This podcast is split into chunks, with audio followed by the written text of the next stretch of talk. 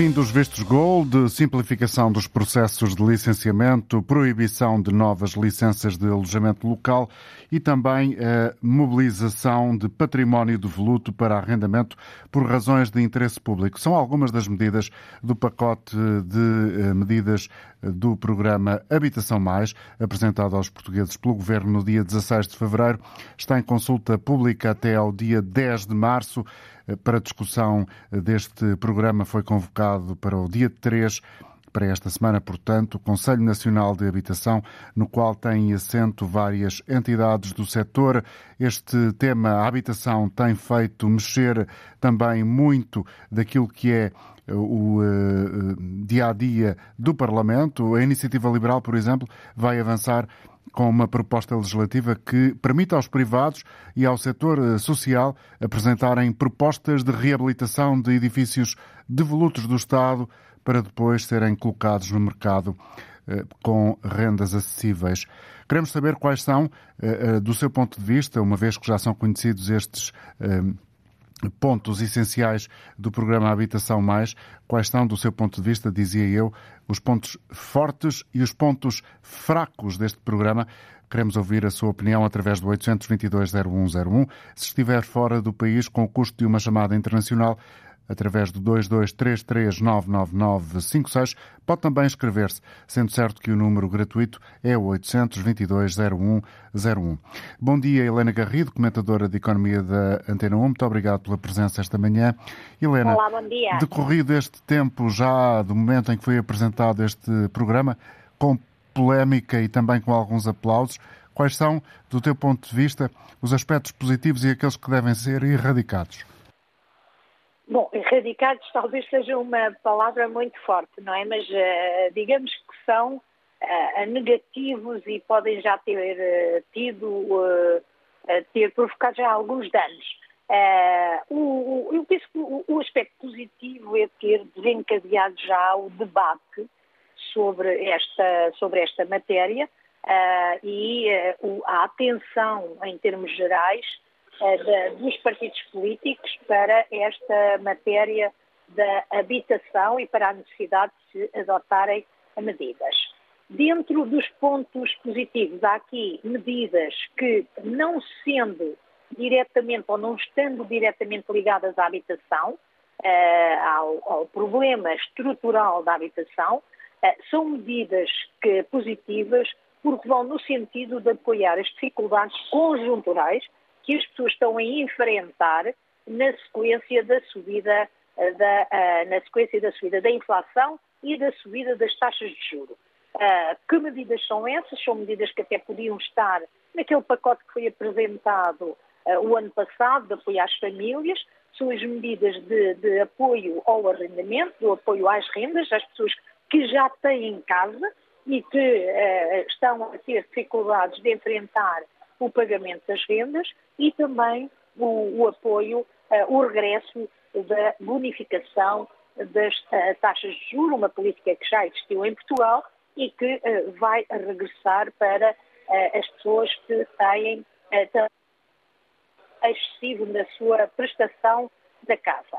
Estas medidas não vão responder ao problema estrutural da habitação, mas vão responder ao problema conjuntural que se coloca com a subida das taxas de juro e, são medidas positivas. Quanto às medidas uh, da habitação em si, uh, o que uh, o facto de isto ter sido apresentado assim numa mistura enorme de coisas faz com que se tenha muita gente focado fundamentalmente na questão de, das medidas ligadas à, à mobilização, ao, ao... Eh, diria, coerciva do património de devoluto. Exatamente, exatamente. Uma atenção muito significativa em relação a essa, a essa medida, que, como nós sabemos, já existe na legislação portuguesa, mas para, eh, basicamente, para as casas degradadas, que põem em causa a segurança, e nesse sentido admite-se que esta medida possa ser adotada, porque além de, de, de, de obviamente que a propriedade privada não Vital Moreira dizia temos de avaliar a proporcionalidade das medidas. Não se pode usar uma medida uh, muito violenta, muito musculada, para resolver um problema que provavelmente e se calhar existiam outras alternativas, uh, outras alternativas para, para, o, para o resolver. Eu diria que depois, em termos globais, um outro aspecto que leva a pôr em causa a eficácia destas medidas para uh, dar aqui um salto em termos de dinâmica da habitação é, uh, é esta reação uh, do mercado a algumas medidas, ou seja, o governo pode ter desencadeado algum receio por parte dos proprietários e acabar por se verificar uma redução da oferta contrariando aquilo que era o objetivo, por causa deste anúncio de arrendamento para subarrendamento, eh, o, o, o, o, tomar conta das casas de lutas. E, por outro lado, que me parece aí então ainda mais difícil, eh, de, de, eh, mais fácil de, de, de, ver, é a capacidade do Estado de, de responder aos, ao, ao chamamento, digamos assim, este pacote de habitação, porque repare, é o Estado que vai arrendar para subarrendar o que exige que depois e, e, depois pagar ao senhorio. Terá o Estado capacidade para fazer isto? É o Estado que vai tomar conta das casas de lutas, que passa por identificá-las, desencadear os contactos com os senhorios, ver se a casa está em condições e depois arrendá-la. É o Estado que vai dar o seu património para as empresas e as cooperativas construírem e dar também terrenos. Porque é que não deu até agora? Eh, é o Estado que vai fazer os pagamentos atrasados das rendas, outro incentivo muito perverso que se cria eh, neste pacote de habitação. Mas, eh, indo àquilo que estava a dizer, será, a pergunta é, tem o Estado capacidade para satisfazer, para responder aos serviços que aparecem agora aqui a mais com este pacote de habitação, quando nós sabemos que os serviços públicos têm, têm enfrentado inúmeras dificuldades de responder às solicitações uh, que já existem dos cidadãos, solicitações tão simples como às vezes tratar de um passaporte ou de um cartão de cidadão, uhum. será o Estado capaz de agora a administração pública de responder a estes, estes desafios. Eu penso que a, a principal virtude é termos uh, colocado o tema uh, na agenda, mas diria que o governo se preparou mal e não há razão para se ter preparado mal para apresentar as medidas que apresentou, o que leva a colocar como hipótese que houve aqui uma preocupação mais no sentido de reconquistar a iniciativa política uh, na sequência de todos aqueles casos uh, que existiram, do que propriamente uma preocupação profunda de apresentar medidas uh, e um pacote de, de, para a habitação a ver, vamos com lógica se... interna. Muito bem. A ver, vamos se até uh, ao fim deste período de consulta pública uh, haverá alguma correção em alguns aspectos que entretanto o governo e até novas medidas exatamente novas medidas. que entretanto o governo uh, perceba que não fazem sentido ou que uh, estão enfermas de alguma uh, não diria ilegalidade mas de alguma falta de coerência e capacidade para resolver o propósito, ou seja, atenuar o problema, porque há a consciência de que dificilmente o problema da habitação em Portugal se resolve com estas medidas. Helena Garrido, muito obrigado pela presença, pela análise de lançamento para o programa.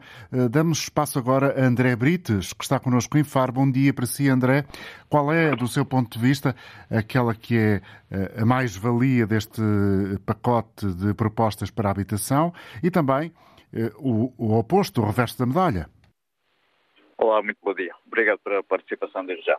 Uh, de facto, existe aqui alguma falta de, de, de, de, habitação e que realmente tem que ser ela mesmo acomatada de alguma certa maneira. Uh, no entanto, algumas destas políticas têm, ou medidas nomeadamente no alojamento local, falo eu por, porque estou dentro do alojamento local, ok, acho que não deve ser aqui a responsabilização do governo e a responsabilização do alojamento local por a falta de habitação pública, ou, ou, neste caso, para que o governo possa agora fazer com que estas medidas sejam uh, atenuar aquilo que deveria ser a sua responsabilidade desde 2018, que António Costa pois, teria dito que nos 50 anos do 25 de Abril todos os portugueses iriam ter uma, uma habitação. No entanto, agora parece que esta vai ser um pacote de medidas que vai entrar como urgência para que possa então, de alguma forma, António Costa minimizar um pouco a falta desta habitação e aquilo que tinha dito em 2018. Uh, ah, pois é claro que o alojamento local teve uma grande, uma grande expansão, também por investimento do privado e estrangeiro, e agora parece também um pouco chato, né? porque parece que muitos dos investidores agora veem que os seus investimentos poderão ser, eh, não terem retorno, e acho que é uma medida muito mais prejudicial do que irá beneficiar. Esta é a minha Obrigado.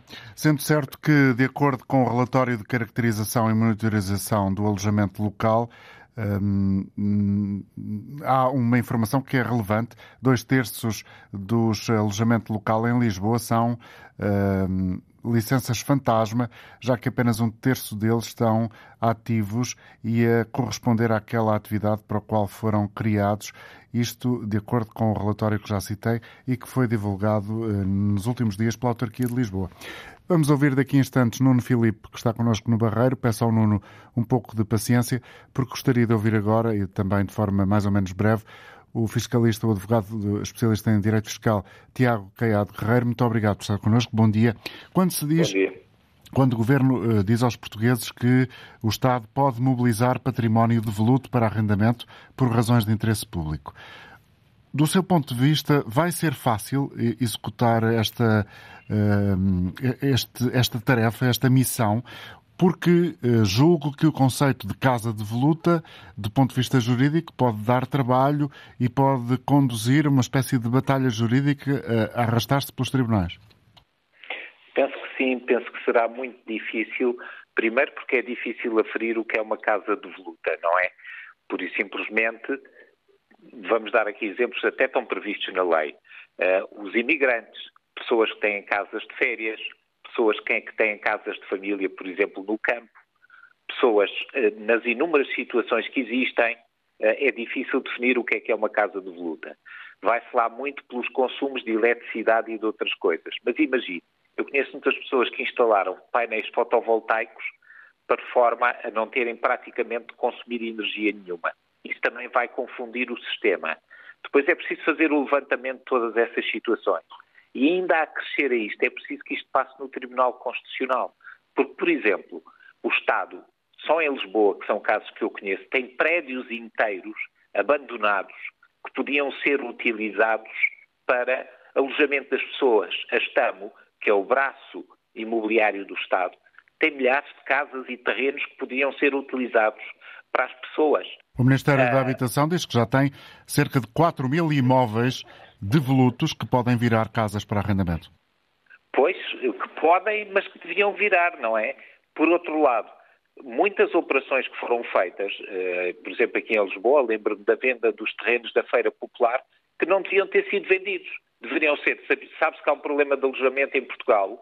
Então, porquê é que não, não construíram? Aquilo pertencia a uma autarquia. O Estado podia ter intervido e transformar aquilo e fazer ali construção. Outro por exemplo outro lado, pode ser o Hospital do Desterro, por exemplo. Por exemplo, o que não falta é exemplos. Isto na internet há pai, prédios e casas a aparecerem da segurança social, fiscais, casas até que estão a ser vendidas para a administração fiscal, pegavam nisso e o Estado transformava-as em arrendamento. Quer dizer, são, são milhares de casos que podem resolver de imediato os problemas de habitação das pessoas. E onde não haverá o tal problema jurídico de perceber se se trata de uma casa de voluta ou não, porque afinal o Estado é o proprietário. Exatamente, e temos outros casos também, que é, é impossível obter uma licença. Eu tive que conseguir fazer obras na minha casa. Levei anos e anos para fazer obras que não afetam nem a fachada nem nada para obter autorizações. Ninguém consegue obter licenciamentos para construir ou para renovar as suas casas. Isto é, o Estado impede a oferta de casas de crescer para descer os preços e para as pessoas poderem ter acessibilidade às mesmas casas. O Estado pode também ajudar, por exemplo, nos financiamentos, para que as taxas de juros não sejam, não sejam elevadas.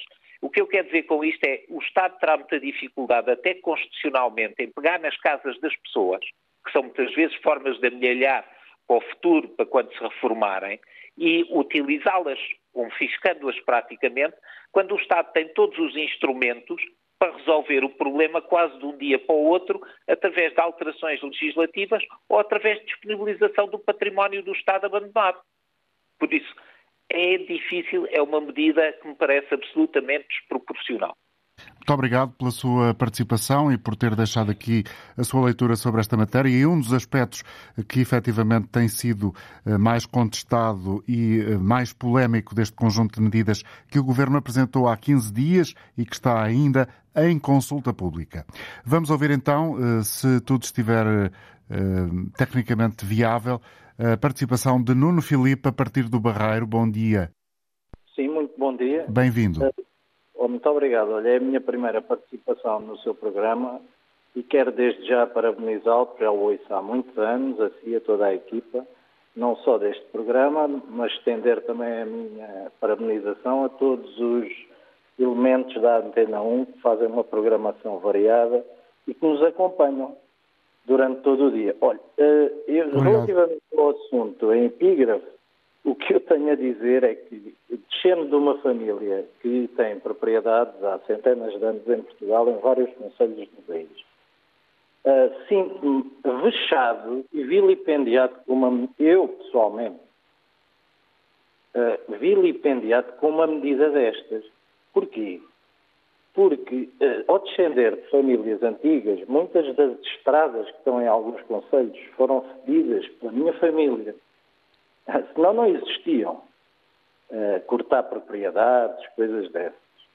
Uh, ao olhar que o Estado quer tomar posse de imóveis que pertencem, que foram construídos com dinheiros próprios, eu sinto, enfim, eu digo-lhe fechado e vilipendiado para não utilizar outro, outros termos mais vernaculares. Mais... Exatamente. Uh, portanto, acho isto completamente. Uh, o senhor, aliás, que falou antes de mim, disse mais de metade das coisas que eu queria transmitir. Reforço, concordo em absoluto, subscrevo. Aquilo que eu acho inacreditável é como é que. Aliás, ele falou de. O Estado era o que eu ia dizer. O Estado tem, este país, é o maior, é o maior proprietário do país. Tem N, N, N bens devolutos. Em concreto, relativamente à questão de considerar o, o imóvel devoluto, uh, porquê é que não recorreram a fundos comunitários que estavam disponíveis? Algumas câmaras, poucas fizeram ao longo das últimas décadas, mas porquê é que o Estado não fez de uma forma uh, mais generalizada e disponibilizar aos proprietários que, em virtude das condições de terem reformas mais baixas, ou da condição socioeconómica não ser a, a, maior, mas terem os bens na sua, como sua propriedade, para os estimular a, a, a arranjar esses, esses, esses, bens e a, ou colocarem-nos no mercado, ou arrendar, ou fazerem o que quiserem com a sua propriedade. Portanto, nós temos um Estado numa falência completa que agora se arvora no direito de vir contra um artigo que está consagrado na nossa Constituição, que é o direito à propriedade privada. Portanto, eu acho isto, uh, peço desculpa da, da, da, forma como eu estou a dizer isto, se calhar um bocadinho crua, mas é, eu sinto mesmo, eu estou a falar por várias gerações da minha família, eu sinto que estou a falar por essas pessoas e por muitas famílias das antigas em Portugal.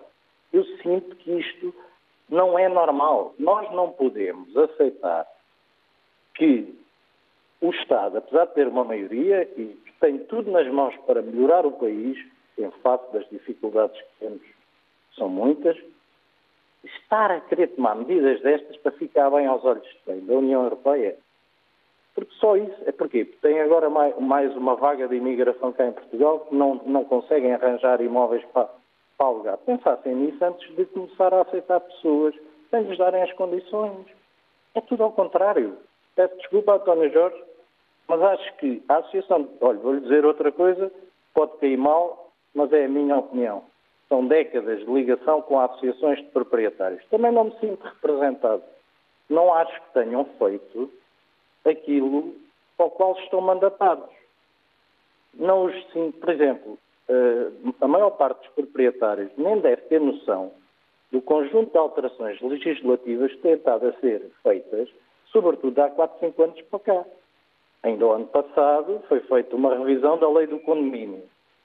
Eu não vi isso, não vejo a Associação de Proprietários uh, a chamar esse assunto à colação, a puxá-lo, a, a, divulgar algumas das medidas que possam ter impacto no dia a dia de, dos proprietários. Quer dizer, há toda uma falha da sociedade em geral e depois aparecem estas medidas, porquê? Porque há de haver um conjunto, um sem número, centenas de milhares, digo eu, de reclamações das pessoas que procuram Portugal para viver e que não, não, não, não, não, não têm, não têm habitação, não, não, veem que não têm hipótese, têm que se aglomerar a, a viver às 8, 10 pessoas. E não são só, evidentemente, as pessoas que procuram melhores condições de vida em Portugal, vindos e naturais de outros países.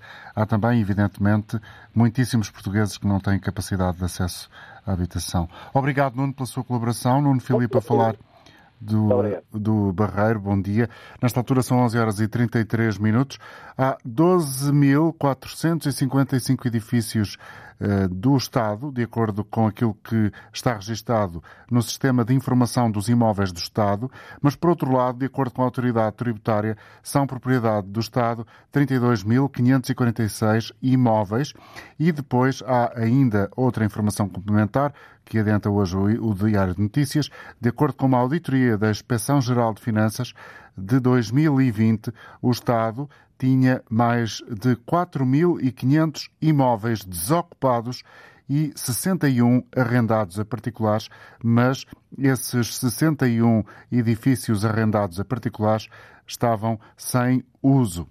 Vamos ouvir então outra opinião a partir de Coimbra agora, Jorge Monteiro. Bom dia para si, Jorge. Bem-vindo ao programa. O que é que tem a dizer-nos sobre esta matéria, sobre este assunto que hoje debatemos, outra vez aqui na Antena Aberta? Olha, havia muita coisa a dizer. Eu acho que o mais útil é um, partilhar a minha experiência enquanto vereador na, na Câmara Municipal de Coimbra, que entre 2003 eh, e 2009, com a responsabilidade da habitação, eh, criámos uma unidade de obras coercivas. Todas as câmaras fazem centenas, as maiores provavelmente milhares, de notificações por ano de intervenções à revelia dos proprietários. Não, não, uh, antes disso. Uh, a lei obriga a que a Câmara uh, notifique os proprietários, faça uma vistoria e depois, quando há risco para os ocupantes do, do, edifício ou para a via pública uhum. ou para uhum. edifícios contíguos, a Câmara pode limitar-se a fazer a notificação, que é o que eh, na generalidade do país acontece, mesmo em grandes câmaras como o Porto. Eh, o, proprietário não faz obras, passados dois ou três anos, conforme a atenção que os técnicos consigam ter, nova vistoria, nova notificação e é uma moagem de papel.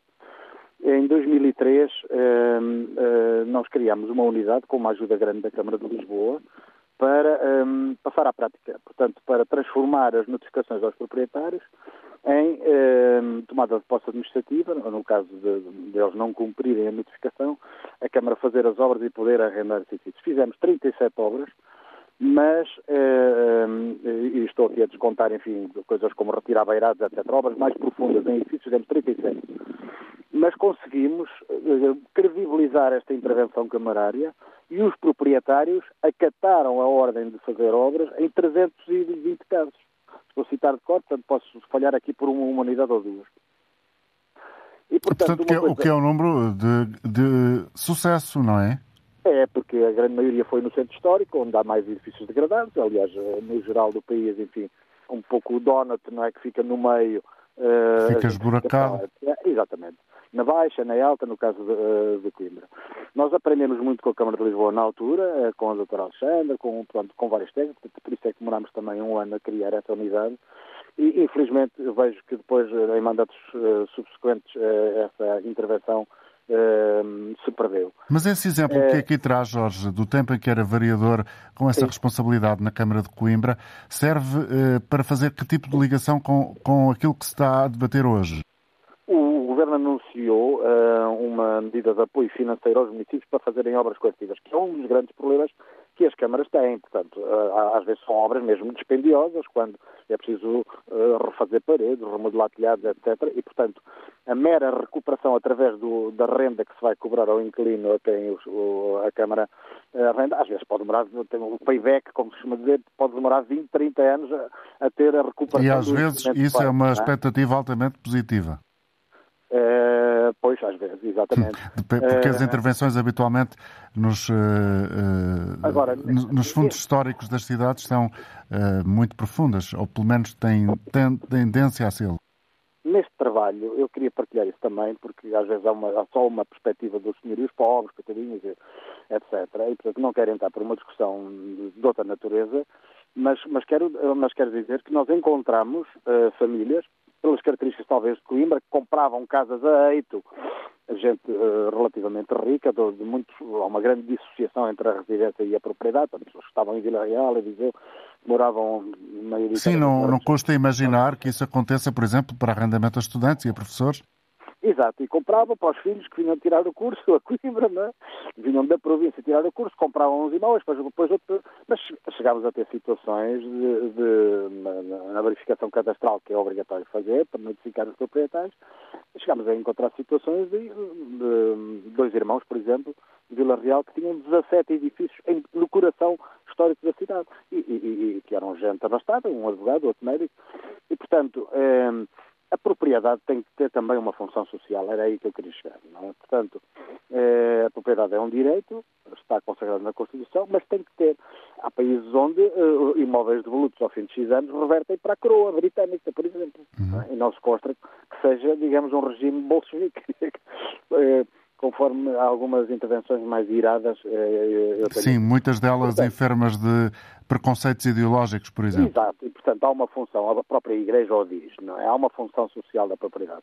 Não se pode, num centro histórico de uma cidade, ter edifícios com pedaços de telhado a cair para a via pública uh, ou os esgotos a cair para cima dos inquilinos. Portanto, uh, situações muito diversas que nós encontramos e, portanto, eu queria, digamos, moderar um pouco essa, essa senha contra esta medida. Julgo que era muito importante que o Governo eh, criasse um manual de como fazer, eh, eh, como proceder. Eh, foi muito importante para nós a experiência de Lisboa, mas, mas julgo que se o, o Governo conseguisse distribuir aos municípios eh, eh, um, um, manual de instruções sobre como proceder para, para que não se perca este eixo de iniciativa e, eventualmente, até um prémio para o, município que fizesse obras coercitivas com melhor qualidade, enfim, os critérios... É uma oportunidade que não se pode perder.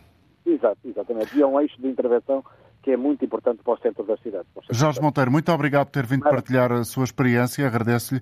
Jorge Monteiro a falar-nos de Coimbra. Ele foi vereador, de acordo com o que aqui nos transmitiu também na Câmara de Coimbra com esta responsabilidade já há alguns anos. Cumprimento agora também o professor eh, Afonso Nuno Martins, é professor na Universidade da Beira Interior, investigador na Faculdade de Arquitetura da Universidade de Lisboa. Bom dia, professor. Muito obrigado também por ter aceitado o convite.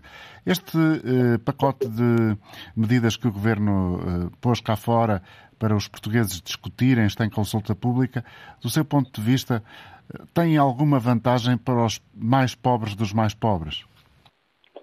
Bom, já que falam os mais pobres dos mais pobres, penso que não. Não é qualquer nenhuma, nenhuma não vejo nenhuma destas medidas possa, que nenhuma delas possa alcançar uh, aquelas pessoas mais carenciadas.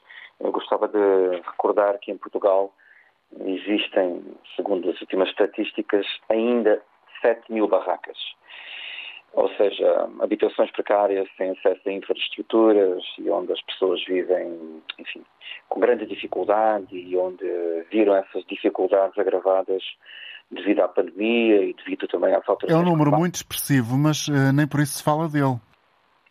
É um número muito expressivo, uh, talvez porque ele já foi muito maior, não é? Quando eu entrei para a Faculdade de Arquitetura de Lisboa em 1985, recordo-me que uh, eu vinha na altura da Guarda e uma imagem que me chocou foi eh, das barracas, realmente em Lisboa, e um número de 100 mil barracas que havia na, só em Lisboa, Lisboa e Porto somadas, não sei, mas penso que era só em Lisboa. Entretanto, esse número reduziu-se drasticamente, houve um programa de erradicação das barracas, e, no entanto, chama a atenção também que este número de 7 mil é provavelmente o resultado das crises económicas e sociais e também das deslocações forçadas, dos movimentos migratórios que temos assistido nos últimos anos e que fazem com que muitas das pessoas que chegam a Portugal em busca, enfim, de, eh, de paz, de uma vida melhor, de melhores condições de vida, muitas das pessoas são refugiados, como nós sabemos, ou fogem, ou, enfim, muitas delas também estão a deslocar-se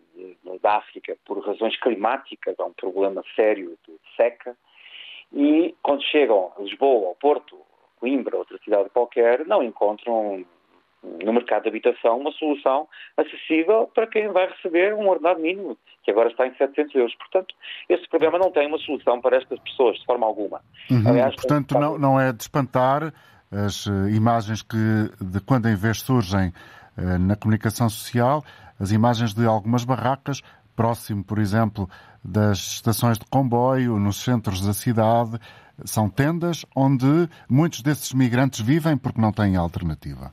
Sim, e isso está em crescimento e os bairros precários ainda existentes, que mantiveram na periferia de Lisboa, nomeadamente na margem sul, estou a trabalhar agora num desses bairros, no município do Seixal, e o número de habitações, porque são habitações, estas pessoas têm uma casa, não, elas não têm uma casa, apesar da casa ter as características daquilo que chamávamos antigamente barracas, são as suas habitações, é lá que residem, é lá que vivem, é lá que nascem pessoas todos os anos, e há muitas uh, famílias uh, afrodescendentes já que estão lá, e, e, e esse número está a aumentar. Posso dizer que comecei a trabalhar num bairro que tinha 150 habitações, já vai em 200 e todos os anos estão a crescer. Portanto, todos os anos se acumulam mais Habitações, pessoas. repito, que nós convencionamos, eh, todos nós, eh, ou alguns de nós, chamar barracas. Correto. Mas são habitações, é onde as pessoas residem e é onde provavelmente vão continuar a residir nos próximos tempos. Há municípios a trabalhar bem neste tema, é uma das lacunas que este programa parece-me que tem, é o não ter se uh, articulado com o trabalho que já está a ser efetuado nos municípios, já há vários anos, com vários programas criados por governos, e o município do Seixal, curiosamente, é um dos municípios que me parece que está bastante ativo. Aliás, um dos bairros muito conhecidos ficou bastante conhecido pelas piores razões no tempo do Covid, que era o bairro chamado Jamaica, que é o bairro de Val de Xixeres, está, digamos, praticamente a finalizar o programa de realojamento daquelas famílias que lá residiam.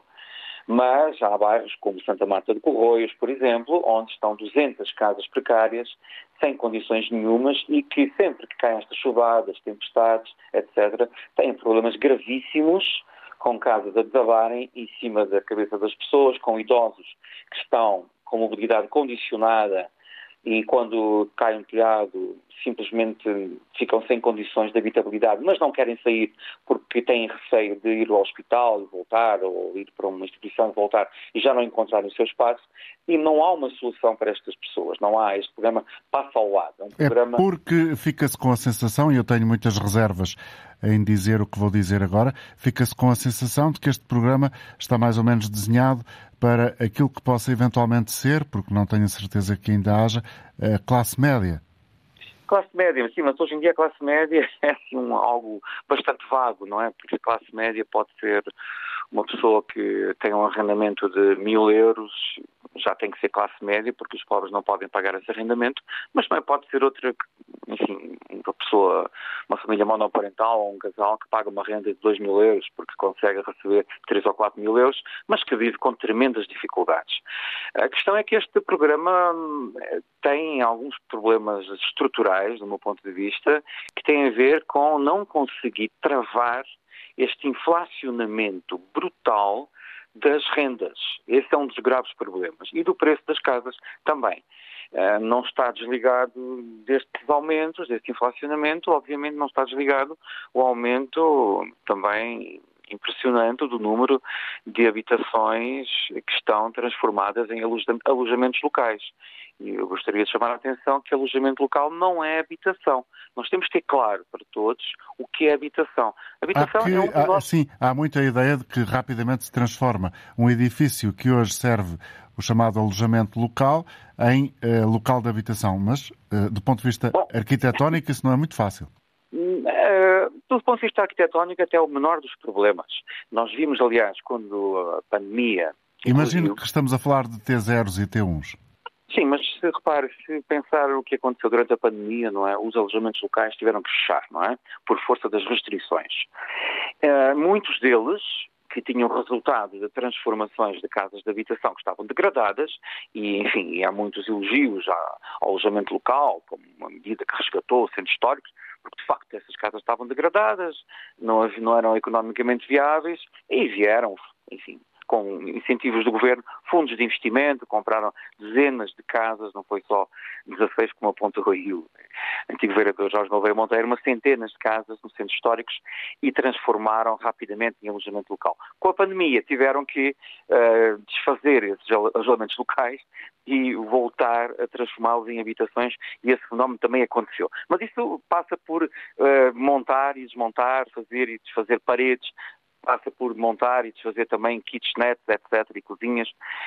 Pronto, isso é relativamente simples de fazer e qualquer arquiteto eh, consegue fazer isso e ajudar então, um... Qual é para si a dificuldade?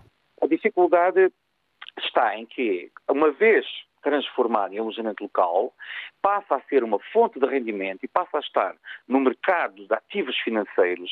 E este mercado imobiliário realmente tem sido imparável. E é muito difícil fazer voltar atrás tanto proprietários que se habituaram a faturar muito dinheiro com o alojamento local, como estes fundos de investimento, que não têm qualquer ligação às cidades, aos sítios, etc., e que só vem o lucro, portanto, só tem como objetivo o lucro. E, portanto, é muito difícil um, travar este processo. Eu julgo que era importante que os centros das cidades que é onde existe maior número das chamadas casas de volutas, que os centros da cidade, e não é só centros históricos, já estamos a falar de centros históricos e de uma coroa digamos, à volta periférica aos centros históricos, onde se espalhou também o alojamento local. Era preciso que essas uh, habitações realmente voltassem a ser habitações e não estarem para o mercado de alojamento.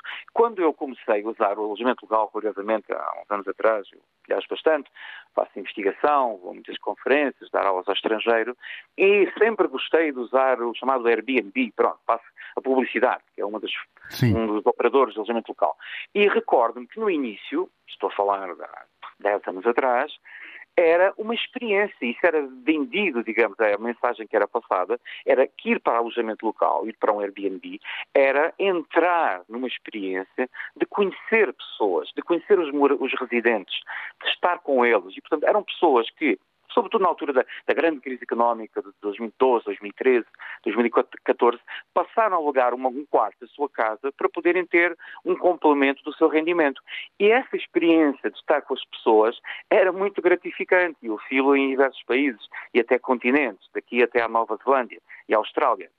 Uh, só que, infelizmente, o alojamento local que existe em Portugal, que é mais recente do que esse período, esta explosão do alojamento local, não passa por promover essa experiência. Hoje em dia, quem aluga uma casa em alojamento local vai à internet, a um operador qualquer. Não vê nem e, contacta com ninguém. Uh, não contacta com ninguém, não vê ninguém, recebe no seu telemóvel normalmente três códigos, que é o código da porta de entrada do prédio, o código da porta de entrada do apartamento para onde vai e depois o código da senha da internet. E está lá um, dois, três, quatro, cinco dias. Estes prédios, muitos deles são realmente antigos, não, uh, os projetos não contemplaram sequer uma sala para encontro das pessoas que lá estão, e a pessoa está lá aqueles dias, pagou com o cartão de crédito, vai-se embora e adeus, e acabou. E, portanto, isto não é a maneira de habitarmos os centros das cidades. Nós não podemos ter uma cidade. Isto não é, não é, não é apenas gentrificação, isto é autêntica uh, despovoamento dos centros históricos e transformar os centros históricos e a sua coroa periférica, que também já é antiga e também já é histórica, em autênticas Disneylândias uh, do turismo em termos de habitação. E, portanto, nós não podemos viver dessa fachada, até porque ela prejudica aqueles que poderiam estar a viver nessas casas e que. E não, não encontra nestas medidas nenhum travão a essa realidade?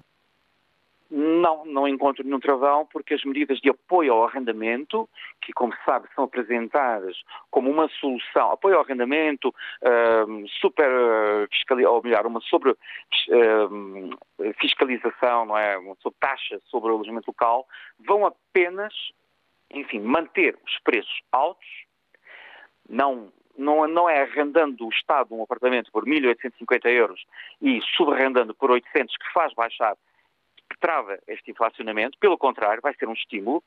Algumas pessoas que até estavam a hesitar em alugar casas vão aproveitar, porque o Estado, apesar de pagar tarde, mas paga, portanto não falha com a renda, e há muita gente que não aluga os apartamentos em Portugal porque os tribunais são muito lentos a fazer os despejos e a, e a lidar com, com, processos de despejo quando, há, quando não há pagamento, e portanto essas pessoas vão ser agora estimuladas a pôr as casas no mercado. Mas como o Estado paga, e vai pagar bem, vão pôr as casas para alugar e o Estado até poderá subarrendar e resolver o problema de algumas famílias, mas não vai travar este movimento absurdo de preços ao nível de Paris, Londres ou Nova Iorque. Não tem qualquer sentido. As nossas cidades têm outras condições e não podemos, nós não ganhamos ao nível do que se ganha nessas cidades. Portanto, os, os salários não acompanham para se poder pagar esses valores. Portanto, era preciso uma política séria, muito dura, para se travar esse inflacionamento, para retirar os alojamentos locais que estão em zonas onde existe muita pressão urbanística e onde os valores são muito elevados e onde é preciso que haja pessoas. Porque se nós não tivermos pessoas, nós vamos acabar por matar esta galinha de ovos de ouro que é o turismo. Obrigado. Afonso Nunes Martins, eh, arquiteto, professor na Universidade da Beira Interior e também investigador na Faculdade de Arquitetura da Universidade de Lisboa. Vamos ouvir agora Maria Lopes, está connosco em Lisboa também. Bom dia. Dia, uh, bom dia para todos. Já tudo foi dito praticamente e eu apenas quero falar da minha experiência pessoal. O meu bisavô deixou-me um, em herança um edifício num centro histórico de Lisboa, uh, o qual eu sempre tive uh, inquilinos que já vivem lá desde essa altura, porque foi passando dos pais para os filhos, para os netos, e, e o que é que acontece? Eu também tenho filhos, também tenho netos, também gostaria de lhes dar uma habitação. Uh, conforme eles têm falecido, eu guardei uh, metade do edifício para alojamento local. E porquê? Porque outra, a outra metade está dada a inquilinos que pagam 50 euros de renda outro 100, outro 120, que é uma pastelaria que fechou há dois anos, não me dizem nada, apenas depositam o dinheiro, uh, e o que paga mais é 350, que curiosamente é um ucraniano que eu estimo muito. Uh, o, o restante do prédio, como disse, 50%, com alojamento local que está devidamente legalizado e que não é essa galinha dos ovos de ouro que o senhor acabou de dizer que ganhávamos com o alojamento local, eh, que me proporciona ehm, fazer a manutenção do prédio. E mesmo assim não sei se poderei continuar. Eu tenho 73 anos, reformei-me, não quis ficar sentada no banco de jardim ou a ver televisão e trabalho ao lado da pessoa que, que me ajuda a fazer as limpezas. Eu, eu ainda ontem era nove da noite quando recebi uh, gente de fora e que, que tratei com, com, o máximo de carinho. Uh, os anteriores eram japoneses e achei curioso porque queriam experimentar pão de ló. Pão de ló hoje em dia é difícil de arranjar, pelo menos aquele que a minha avó, como a minha avó fazia. E eu fui à procura do pão de ló. Portanto, o alojamento no local não, é, não está assim tão desprovido de, de ligação com, com, as pessoas. E tem tudo dito. Muito obrigada Obrigado, pelo Maria. programa que é extraordinário. Bom dia. Um bom dia para si. Lourenço Vareia. É sim, bom dia, Lourenço. Bom dia, eh, eu quero. Bom dia, obrigado pela oportunidade. Tem que baixar o volume do rádio. Pelo seu programa. Eh, eu, eu, sou contabilista e queria dar a minha, dar a minha, a minha ajuda, digamos assim. Lourenço, ouça-me só um instante, por favor. Vá aí ao botão do seu rádio e baixe o volume para o que possamos ouvir com qualidade. Pode ser? Eu vou passar. Muito obrigado. E então lá vamos ouvir a opinião, não tarda nada, do Lourenço, que é contabilista e Liga de Santarém. Vamos lá, Lourenço. Então, eu queria dar a minha, minha, meu contributo, que é o seguinte. Hum, eu, portanto, portanto, fui diretor de uma cooperativa e acho que hum, elas podiam dar, algum, há tanta gente aí com valor, com experiência, uh, podiam, podiam dar uma, as câmaras municipais estão muito, digamos, têm muita informação local, fez-se muita coisa através das cooperativas de habitação, não se resolveu o problema todo, mas desse uma grande contribuição logo a seguir, ao 25 de Abril até até e perdeu-se perdeu essa prática, esse... Perdeu-se essa prática. Eu acho esse que caminho. valia a pena os presidentes de Câmara, os presidentes de Junta, de Freguesia, tentarem, digamos, levantar essas, essas entidades que orientam de norte a sul, porque fez-se muito bom trabalho. Uh, eu tenho uma experiência em Estremoz, fui diretor da Cubata e uh, nós fizemos uma parceria com a Câmara, independentemente das, das cores políticas que passaram pela Câmara, havia uma grande cooperação, apoio técnico da Câmara, etc. E conseguiu-se fazer um programa, isto em Estremoz, 240 habitações e 40 garagens. Resolvesse muita, alguma carência, digamos assim. Por outro lado, há outra experiência que, através das cooperativas, poderia também dar uma ajuda, que era recuperar alguns imóveis degradados cá por esse país. Eh, e outra dica que eu queria dar é não são muitas câmaras que têm um, um departamento de habitação. Era muito importante que todas as câmaras do país estivessem sensibilizadas para esta, para esta temática. Obrigado, Lourenço. Foi um bom contributo. Vamos escutar ainda Francisco Nogueira, em Lisboa, a quem também digo bom dia. Bom dia. Faça bom favor. Dia. E a doutora Helena Garrido, com com a sua diplomacia de início quase que identificou uh, o que aconteceu. O Sr. Primeiro-Ministro, para uh, tapar e mudar o tema de, de, dos escândalos e não sei o que, arranjou ali um programa, um, um PowerPoint, uh, em que tinha uma ministra ao lado que quase não falou, parecia uma aluna do liceu ao pé do professor. É, havia muita coisa a dizer, quer dizer, porque quando faz um programa qualquer, nomeadamente deste tipo, é preciso primeiro fazer o levantamento daquilo que existe, daquilo que o Estado tem disponível. Porque nós falamos, eu dou dois exemplos. O Ministério da Educação, na Avenida 5 de Outubro, foi dito pelo seu Primeiro-Ministro que em 22 ou 23 aquilo estava cheio de alunos, que está o abandono. Já, falou, já falar no Hospital de Esterro. Falei no Tribunal da Boa Hora. 8 mil metros quadrados. O problema neste momento é, é que não há, não há oferta. Não se, o Estado não constrói. Lembremos-nos, voltemos atrás, quando o Estado construía na Avenida da Igreja prédios para professores a rendas de um mil, um conto 110. Uh, para professores de liceu, o que aconteceu com o bar da Encarnação, com o bar dos Olivais, com o bar de Santa Cruz, era a construção de renda limitada. Permitia-se que, a classe média eh, tivesse eh, alojamento eh, a preços acessíveis. Obrigado pelos seus reparos, Francisco. Obrigado por ter estado connosco. Desejo-lhe também a continuação de um bom dia. Chegamos ao final desta emissão, que teve, como sempre, produção de Francisca Alves e Hilda Brito, hoje com coordenação técnica de João Paulo Martins. Bom dia, até amanhã.